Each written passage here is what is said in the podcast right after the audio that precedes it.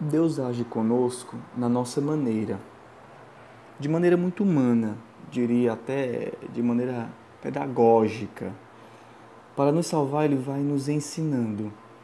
Ele gasta tempo conosco e pacientemente, já dizia o Papa Emérito Bento XVI, ele vai se revelando a nós.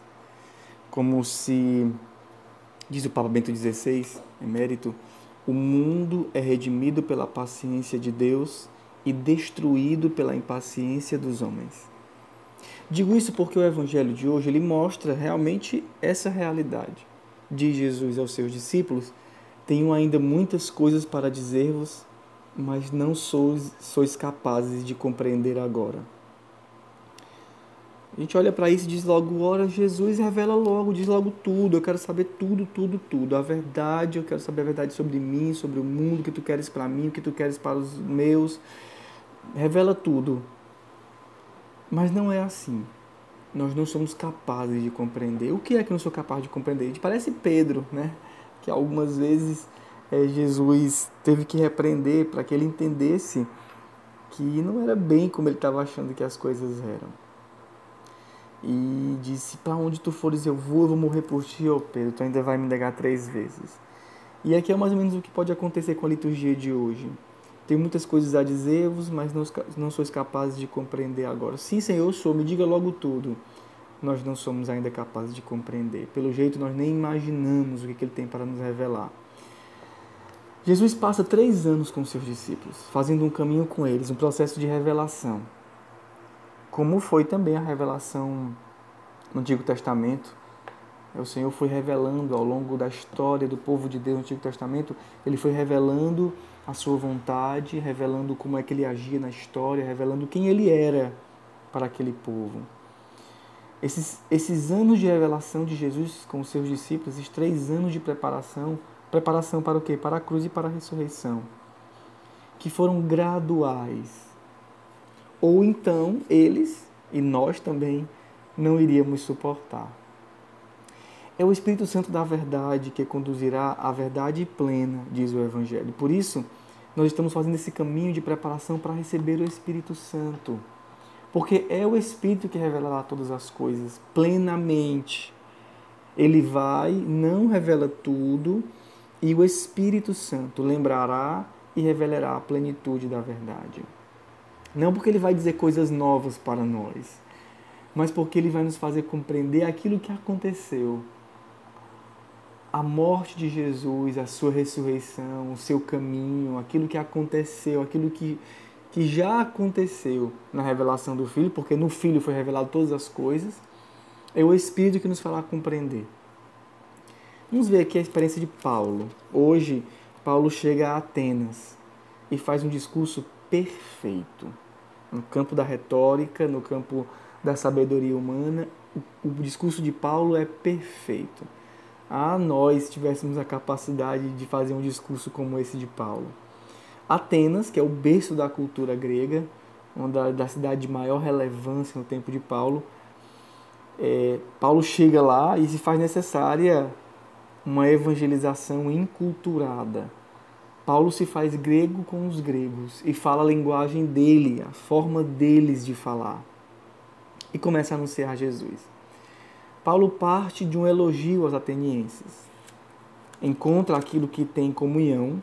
Ele não é agressivo, ele não chega com espada dizendo, bora se convertam ou então vão morrer. Mas ele faz comunhão. Ele procura as sementes do verbo naquela cultura, como diria Justino. São Paulo nos dá uma aula de evangelização aqui em vários aspectos. E aquilo que pode se encaixar na revelação evangélica, Paulo então aproveita para anunciar.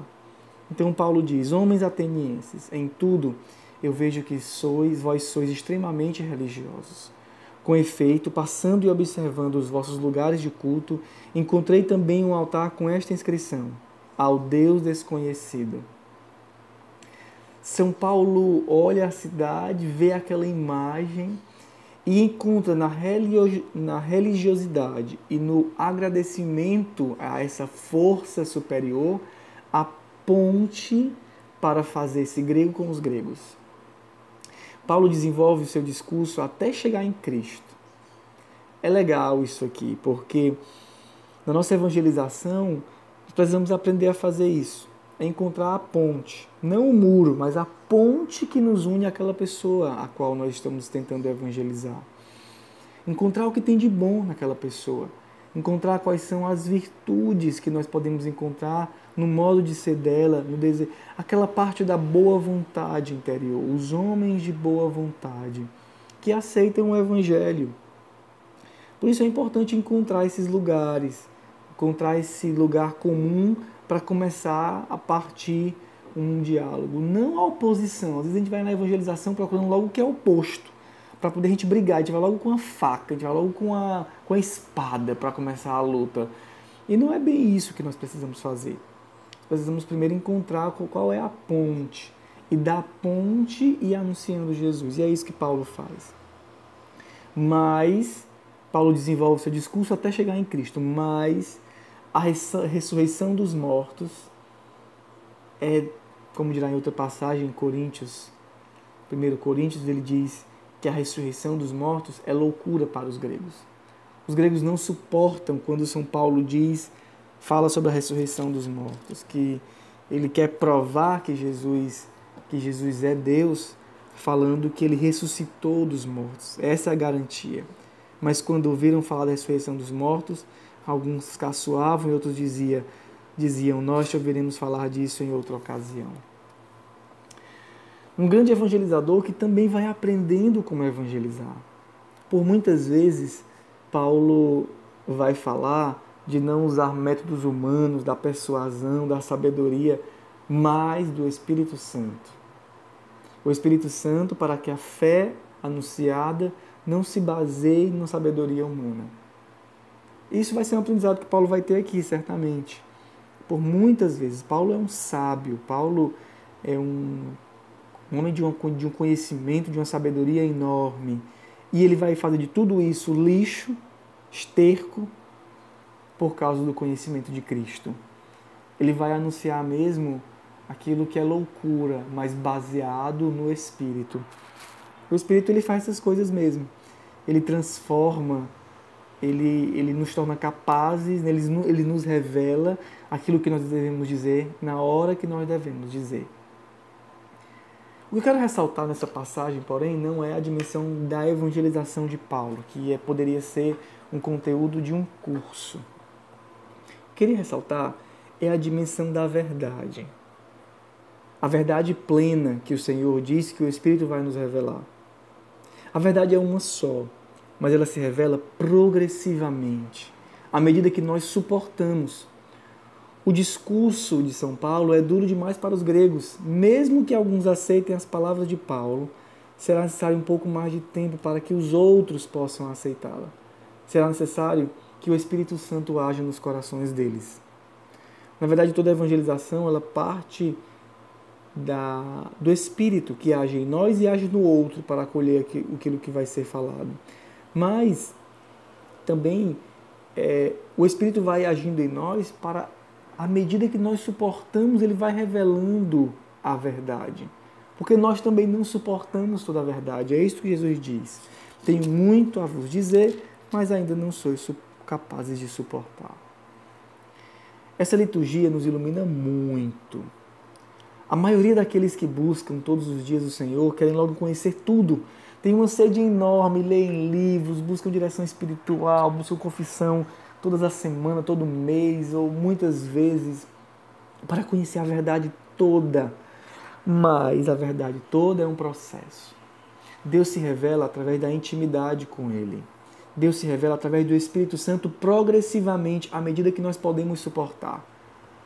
É como uma criança que nasce e a mãe não pode dar logo um pedaço de carne para a criança. Ah, soubesse como é bom comer um churrasco, para aqui um pedaço de carne. Mas a criança não pode comer um pedaço de carne. Ela precisa primeiro beber o leite. Os dentes precisam primeiro nascer. O organismo precisa ainda se desenvolver. E isso exige tempo. No nosso caso também, precisamos de tempo e de fervor nesse tempo. Precisamos de tempo para que a gente vá maturando aquilo que Deus vai revelando e entender o caminho que Deus vai fazendo conosco como um caminho progressivo. Ele não vai revelar tudo na primeira, no, primeira, primeira, no primeiro momento da nossa vida. ele vai se revelando aos poucos. E por isso, cada momento que ele se revela para nós exige de nós muito fervor. Porque o tempo unido ao fervor vai, vai nos tornando cada vez mais com envergadura da fé mais forte, com musculatura da fé mais forte. O desejo do nosso coração tem, tem que estar unido à paciência. A paciência para esperar o tempo e o fervor do desejo de Deus e de conhecer a sua vontade. Essas duas coisas precisam estar unidas. A vontade de Deus ela vai se revelando, ela vai se manifestando na determinação por Deus, pela oração, por buscá-lo sempre. Dizia Teresa d'Ávila que para ter vida de espiritual, vida de oração, é necessário ter uma determinada determinação. Determinar-se por Deus e pela sua vontade. Buscá-lo sempre, desejar a intimidade sempre com paciência de que Deus vai se revelar na medida dele, no tempo dele, à medida que o Espírito Santo foi encontrando espaço dentro de nós para se revelar, não na nossa forma, não na nossa velocidade. Os santos conheciam a vontade de Deus. E não só para, as suas vidas, mas também para a vida dos outros e algumas vezes até das coisas futuras. Alguns santos tiveram a capacidade de conhecer as coisas do, da vida da próxima, do mundo futuro, como o céu, o inferno, o purgatório. Deus tem um plano de santidade para nós, para ti. E aí? Tu estás disposto e preparado para escutar? Com paciência, mas com escolha determinada por Ele, certamente Ele vai se revelar. E como Ele vai se revelar? Pelo Espírito. Por isso, preparar-se para receber o Espírito é muito importante. O Senhor revelará o Senhor mostrará, o Senhor abrirá caminhos novos e nós precisamos buscá-lo sem nos cansar, determinados, mas com paciência, sabendo que o Senhor é que está conduzindo. Estás disposto para escutar a vontade de Deus? Só se também estiveres disposto a clamar o Espírito Santo e deixar que ele revele aquilo que o Senhor quer. Que o Senhor te dê nesse dia um desejo profundo de receber o Espírito e uma boa oração. Deus te abençoe.